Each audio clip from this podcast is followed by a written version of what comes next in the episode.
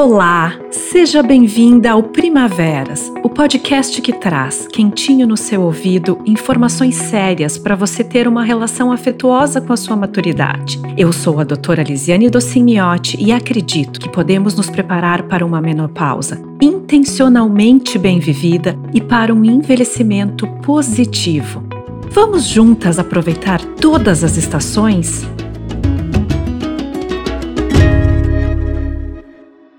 Hoje quero ter uma conversa muito importante com vocês e que dará sentido a muitas outras que estão por vir. Por que negamos a passagem do tempo? Por que nós mulheres negamos que um dia a menopausa virá?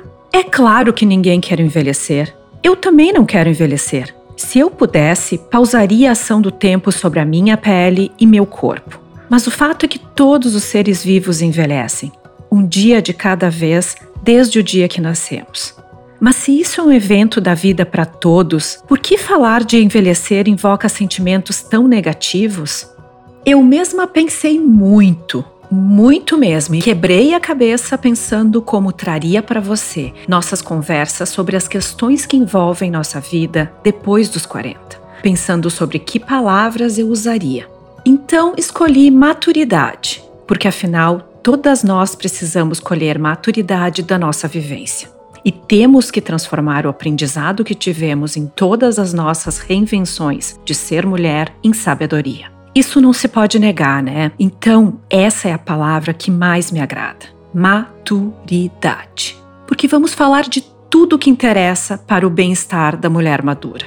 É engraçado que aqui nos Estados Unidos o termo midlife women é usado com naturalidade. Ele parece mesmo mais leve. Mas se alguém te chamar de mulher de meia idade, você vai descer do salto, não vai? Ou vai ter que engolir o sapo. O fato é que vai soar como um insulto. Mas por que isso? Por que a gente acha que começamos a perder nosso valor quando passamos dos 40? Não deveria ser ao contrário. A gente não deveria ganhar mais valor porque agregamos uma bela bagagem de experiências durante todo o nosso caminho? Alguns meses atrás, eu publiquei um artigo sobre como as mulheres encaram a passagem do tempo e a chegada da maturidade e da menopausa. Eu achei, modéstia à parte, que o artigo ficou super delicado. Bem elegante mesmo, sabe?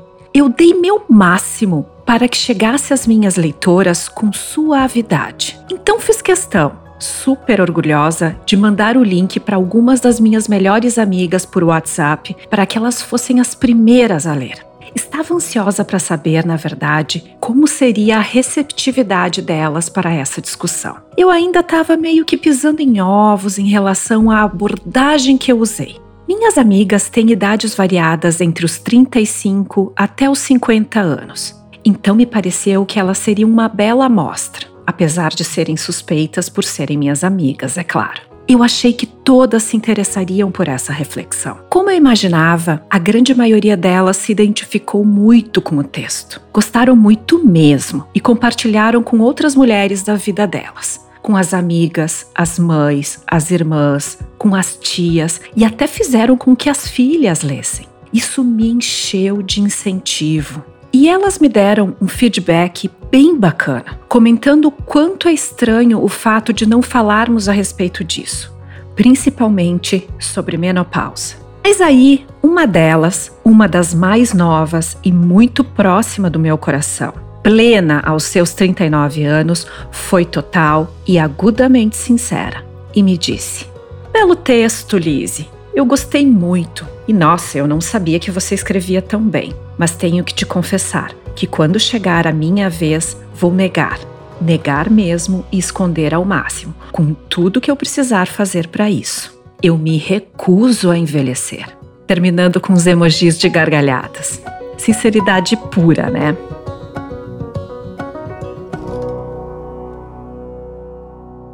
Sei que a reação dela revela o pensamento de várias outras amigas e de muitas de nós, sem julgamento nenhum aqui. Mas vamos pensar juntas no porquê isso acontece? Vou levantar aqui algumas constatações para nos guiar pela reflexão. A primeira constatação é sobre a transformação. A passagem do tempo e as transições na nossa vida acontecem de forma muito sutil. Só percebemos o que estava acontecendo quando a transformação está completa. Pensa bem, nós nunca vemos a ruguinha se formando. Um dia olhamos mais de perto no espelho e ela está lá, incontestável. Não percebemos a flacidez acontecendo. Até que um dia nos olhamos de lado e nossos seios não estão mais empinadinhos, olhando para frente, como estavam antes. Não é assim, mas também estamos ficando mais fortes e mais bem resolvidas dia a dia. E também não percebemos. Isso é uma verdade. A transição é sutil, mas existem duas exceções, dois marcos, dois momentos na vida da mulher que são extremamente bem definidos, porque sinalizam um novo florescer uma primavera mesmo. Vou te contar por que chamo assim. Recentemente, pesquisando para escrever aquele artigo, eu descobri que no idioma japonês, menopausa significa mudança de vida. Bacana, né? E mais, no idioma mandarim, falado na maior parte da China, a palavra que traduz a puberdade para as meninas significa primeira primavera simbolizando com poesia a beleza que tem a passagem da vida infantil para a vida adulta e fértil. A palavra que corresponde à menopausa, então, significa segunda primavera, porque é considerada tão especial quanto a primeira. Eu achei isso muito bonito. Aí eu me perguntei se as palavras que eles usam influenciam a percepção que as sociedades asiáticas têm dessa fase ou se o que acontece é o inverso a percepção natural e tranquila que as mulheres asiáticas têm desse período faz com que a denominação seja tão meiga. O fato é que elas vivem essa fase muito diferente das ocidentais, por várias razões. Começando pela alimentação. A alimentação delas é rica em legumes e soja, que por si só faz com que os sintomas da menopausa sejam muito mais brandos. Elas têm melhor controle do seu peso, principalmente porque não ingerem tantos carboidratos e gorduras e quase nada de fast food. E, consequentemente, têm menos doenças crônicas como diabetes, problema de coração, hipertensão e outros problemas que decorrem do sobrepeso. O estilo de vida delas inclui práticas de meditação e de equilíbrio, porque elas sabem, está na sabedoria da cultura asiática que é preciso harmonizar o nosso mundo interior com o mundo exterior. Caso contrário, se vive em constante desequilíbrio. Mas existe uma questão subjetiva entre as orientais que eu acho fundamental e com certeza faz com que elas vivam com mais leveza essa fase. Nessas sociedades, o valor da mulher não está na forma física e na ilusão de eterna juventude. A ideia de sempre jovem, sempre bonita e sexualmente atraente não é aceita pela sociedade oriental, porque o envelhecimento é encarado com muito respeito e como sinal de sabedoria e experiência. Acho que aí está a grande diferença entre nós. Para eles, a maturidade merece respeito, porque significa sabedoria e experiência. E absolutamente não se relaciona com decadência. Acho que eu acabei fazendo aqui uma generalização sem nenhuma intenção de simplificar toda a rica diversidade cultural que existem em todas as populações e sociedades asiáticas. Mas por me interessar nessa cultura e ter vivido o privilégio de realizar meus planos e ao longo de vários anos visitar alguns países de cultura oriental, foi isso que eu percebi e me chamou a atenção essa posição segura e tranquila da mulher madura dentro dessas sociedades. Eu então pesquisei e entendi que isso se relaciona diretamente com o confucionismo, que não é uma religião, mas é sim uma doutrina que esses povos seguem e que se baseia na ética social. Por isso eles têm como orientação reverenciar os ancestrais e respeitar muito a hierarquia e os mais velhos, justamente porque, nessa doutrina, o valor do indivíduo dentro da sociedade está na bagagem de conhecimentos que acumulou e na sua decorrente capacidade de lidar com as difíceis questões da vida.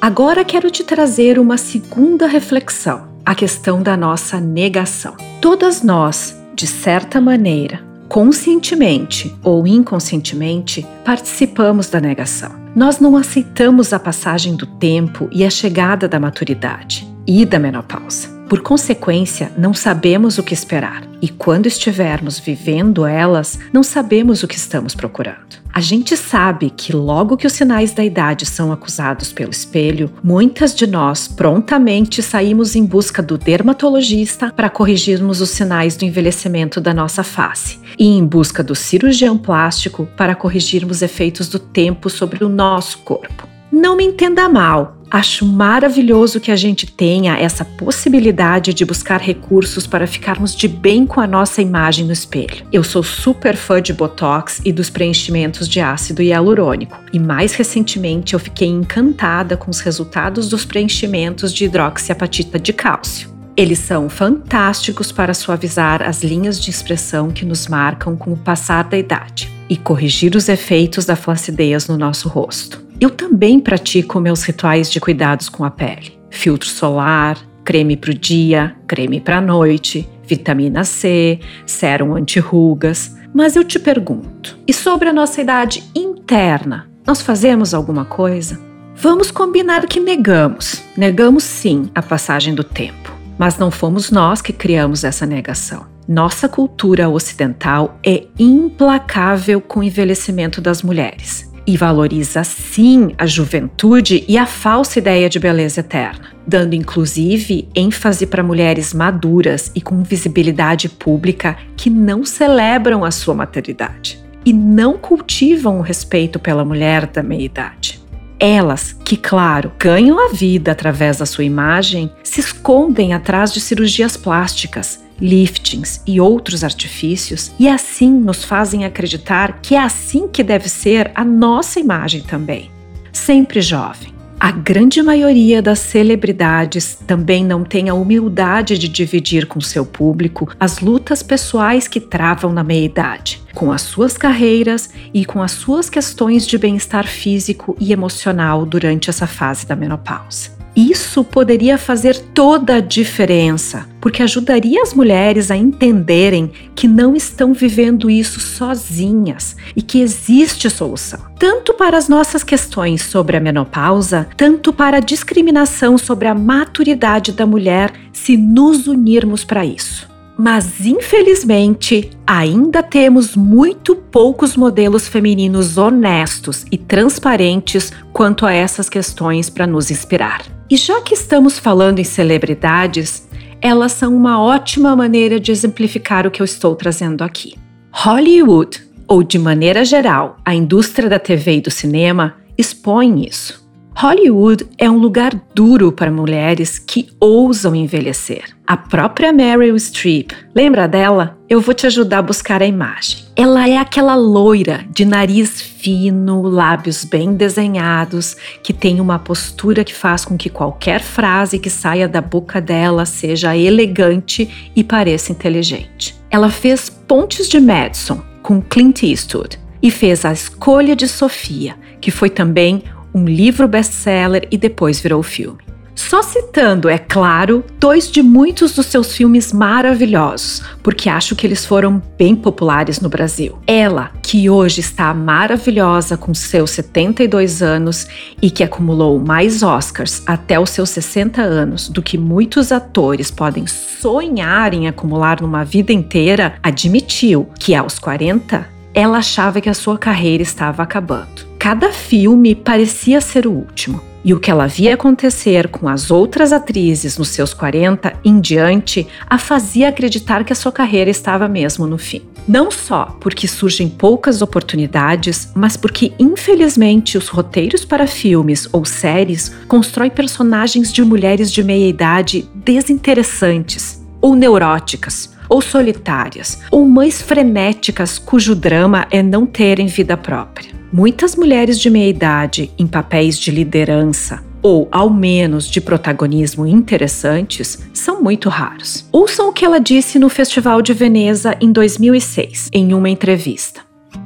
Que filmes você viu ultimamente com papéis importantes para mulheres de 50 anos como personagem principal? Os papéis que são escritos para mulheres da minha idade atualmente nos colocam em personagens tipo górgonas ou dragões ou de alguma forma grotescos. Querendo dizer que mulheres maduras e fortes estavam tendo sua participação reservada para praticamente papéis mitológicos. Que ruim isso, né? se ver melhorando profissionalmente e cada vez mais afiada e não encontrar papéis que façam jus à sua capacidade. Eu entendo a revolta dela, mas naquele mesmo ano ela teve um show de papel no filme O Diabo Veste Prada. Você pensou que eu tinha esquecido de falar nele, né? Ela estava na pele de Miranda, uma nova iorquina editora-chefe de uma famosa revista de moda, muito poderosa, chique e ambiciosa, mas também muito sórdida e mau caráter. Esse também foi um sucesso e muito premiado. Até a belíssima Liv Tyler, Aquela de Beleza Roubada e a série Senhor dos Anéis se queixou há seis anos atrás, quando tinha só 38 anos, que quando estava nos seus 20 e poucos, os papéis que ofereciam para ela eram originais e empolgantes de encenar, e que agora as propostas que recebia eram sempre de esposa ou namorada, somente, sem qualquer expressão, como se fossem cidadãs de segunda classe. Nas palavras dela, é claro. Se tá ruim para ela, imagina para as mais velhas. Imagina para as que não têm a beleza como carro-chefe. Não sobra quase nada. Mas olha só, eu comecei a rascunhar esse roteiro há mais de seis meses atrás.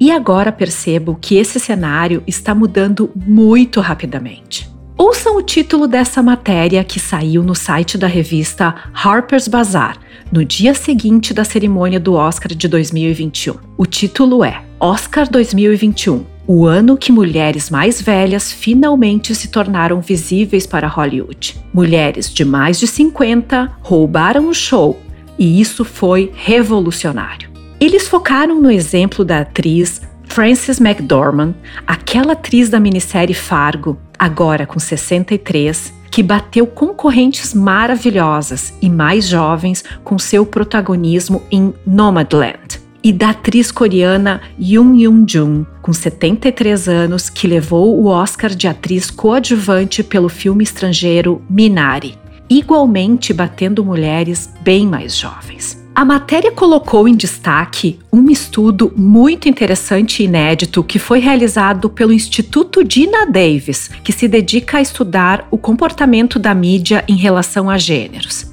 Dina Davis é aquela atriz belíssima que contracenou com a atriz Susan Sarandon no maravilhoso Thelma Louise. Essa pesquisa conduziu a primeira análise da história de como as mulheres com mais de 50 são retratadas nos filmes e analisou os 30 campeões de bilheteria do ano de 2019. Quanto a esse aspecto, e os achados foram decepcionantes. Para dar só uma palhinha, porque as conclusões foram bem mais amplas, mulheres com mais de 50 anos foram quatro vezes mais retratadas como senis do que homens, e duas vezes mais retratadas como não atraentes fisicamente e com sobrepeso. Em 69,5% dos papéis foram retratadas como doentes e foram mostradas sete vezes mais do que homens como limitadas fisicamente ao lar por desabilidades físicas. O quanto esse estudo revela verdades sobre o quanto a mulher realmente perde qualidade física, intelectual e independência após os 50 é um longo debate que merece um episódio próprio. E é justamente a razão do meu trabalho, não deixar isso acontecer. Mas fica a reflexão. Afinal, a máxima de Aristóteles, a arte imita a vida, nós já sabemos que é verdadeira. Além disso, quanto esse estudo, publicado em 2020, forçou uma revisão dos preconceitos de Hollywood sobre mulheres maduras e um reposicionamento que mudou o cenário entre 2020 e 2021, também merece uma discussão. Mas acredito que ainda seja muito cedo. Precisamos esperar as cenas dos próximos capítulos. O fato importante aqui é entender que está acontecendo um florescimento mundial dessa discussão sobre a noção que temos da maturidade feminina e do nosso próprio posicionamento. E acredito que esteja acontecendo uma sincronicidade universal, quase cósmica, que está nos conduzindo para uma mudança rápida e consistente. Agora puxa aí. Quantas beldades que estão na maturidade você anda vendo em papéis importantes? Angelina Jolie, Michelle Pfeiffer, Nicole Kidman, Cristiane Torlone, Cláudia Raia, Queen Latifah, Hale Berry. Elas estão ótimas atuando e lindas, mas temos que ter consciência que elas não refletem a realidade da imagem da maioria de nós na maturidade, né? Porque a fortuna e o tempo que elas investem na sua imagem não é a nossa realidade, não é mesmo? Não podemos ter elas como padrão de comparação. Mas o que importa é que elas estão lá, estão produzindo o que sabem fazer melhor e estão nos representando. O que é importante entendermos é que a nossa imagem não precisa ser essa, de perfeição e de negação do envelhecimento, para nos sentirmos dignas de tudo que somos e ainda queremos realizar. Tenho que dividir com você que, por conta dessa nova consciência que eu estou desenvolvendo e trazendo aqui, eu tenho sido muito tendenciosa nas minhas escolhas dentro do meu hobby preferido, que é assistir filmes e principalmente minisséries que por aqui se chamam TV shows. Tenho selecionado propositalmente os que trazem mulheres de meia idade em papéis ricos, mulheres fortes, vivendo dramas muito reais das nossas vidas e mostrando posicionamentos positivos quanto à busca de novos caminhos e reinvenções para ter uma vida plena. E está realmente acontecendo. Elas estão nos representando. Vou dar alguns exemplos maravilhosos e inspiradores para vocês. A Kate Winslet, aquela atriz inglesa de Titanic, ela sim está super natural aos seus 45 anos e encarando o papel principal de uma detetive bravíssima no Mare of Easttown, uma minissérie da HBO que foi lançada em 2021. Ela teve coragem para desconstruir sua imagem pré-concebida e se despir da vaidade, criando uma atuação excepcional. Tenho outras duas dicas fresquinhas para inspirar vocês. A primeira é White Lotus, um TV show que está no Hulu e tem três personagens fortíssimas, com mais de 50 anos. E a segunda é Nine Perfect Strangers, que é um outro TV show do Hulu que está na Amazon Prime no Brasil. E também conta com três atrizes maduras maravilhosas, incluindo a Nicole Kidman. A Nicole Kidman também está no Big Little Lies. Esse não é fresquinho, é de 2017, mas é baseado também num romance da mesma autora australiana do anterior, Liane Moriarty. Esse conta também com a Reese Witherspoon e Laura Dern, também maduras e lindas. Mas quantas outras tantas atrizes não conseguem ter oportunidades de bons papéis se não estiverem aparentando menos de 40? Dá para entender por que negamos, né? Porque nós não queremos cair no limbo da invisibilidade e da exclusão. E agora volto para a terceira reflexão, a questão da nossa aceitação e acolhimento. A transição da menopausa acontece para a maioria das mulheres quando a nossa autoestima está em xeque. É verdade que o tempo não é gentil com a nossa pele e com as nossas formas. E a lei da gravidade não perdoa ninguém mas pelo menos, felizmente, ela existe para todos.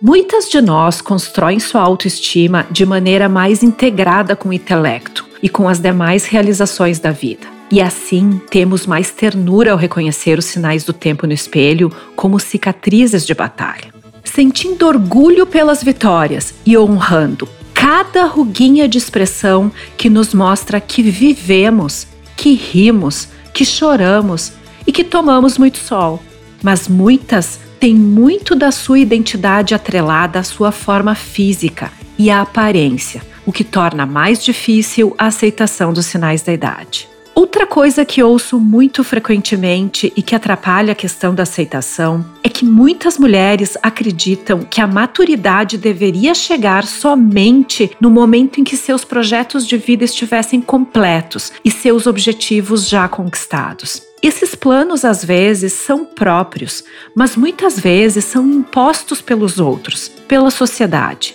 idealizações como: ah, aos 30 anos tem que se ter uma profissão, uma carreira bem-sucedida e um relacionamento estável.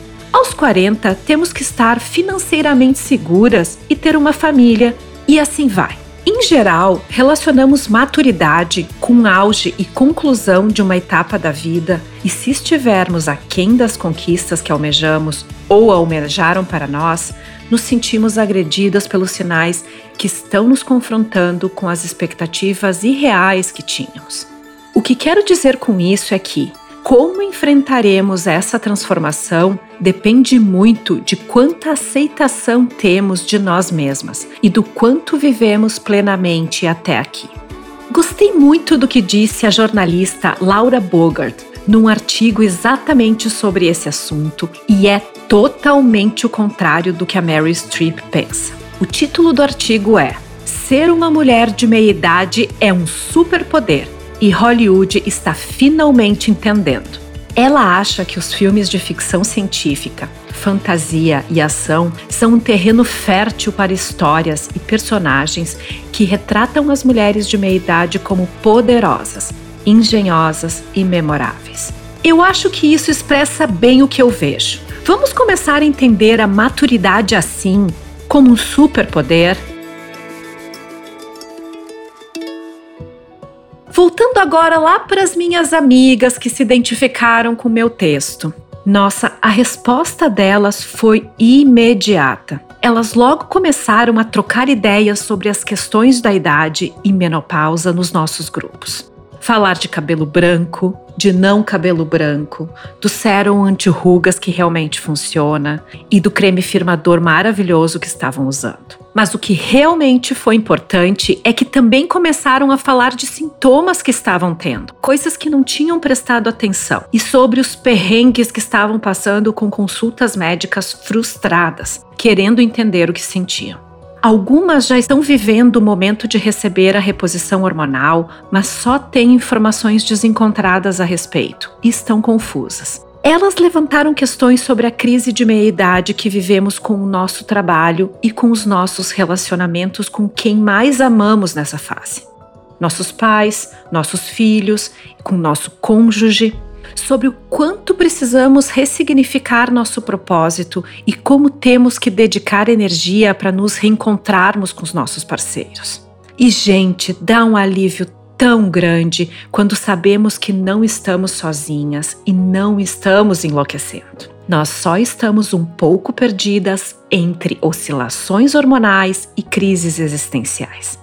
Nós falamos também da competitividade e respeito no mercado de trabalho. E foi muito interessante elas contarem como inconscientemente começamos a compensar a juventude que achamos que nos falta com uma produção cada vez mais aprimorada do nosso look. Como se a gente precisasse disso para nos legitimar no ambiente de trabalho.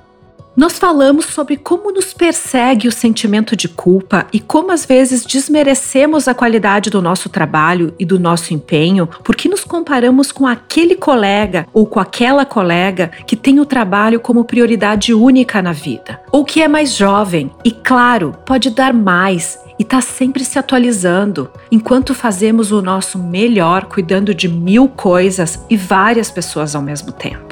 Mas elas falaram disso com muito amor, com muito humor, com muita empatia e generosidade. Elas lembraram de perguntar sobre a menopausa para suas mães e irmãs e colocaram o assunto em pauta. E é isso que devemos fazer: falar a respeito, buscar conhecimento e construir essa rede de apoio feminina.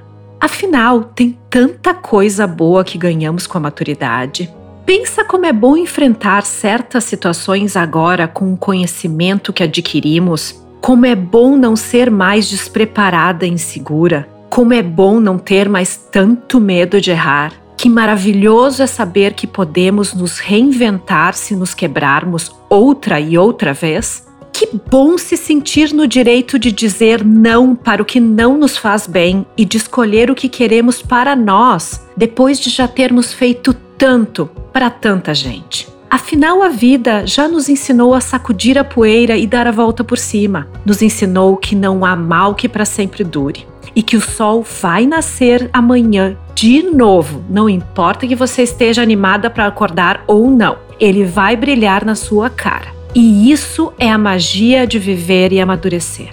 Então, muito acontece no nosso corpo e na nossa vida durante esse tempo. E o que está acontecendo não está sendo bem resolvido. Precisamos nos apropriar dessas questões, pensar, discutir e encarar com honestidade e coragem.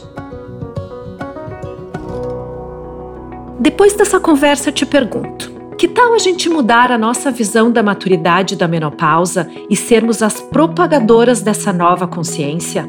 Que tal levantarmos essa bandeira começando por nós e pelas mulheres que nos rodeiam? Afinal, eu penso que a maturidade é um privilégio de quem vive o suficiente para alcançá-la e que devemos sim ostentá-lo.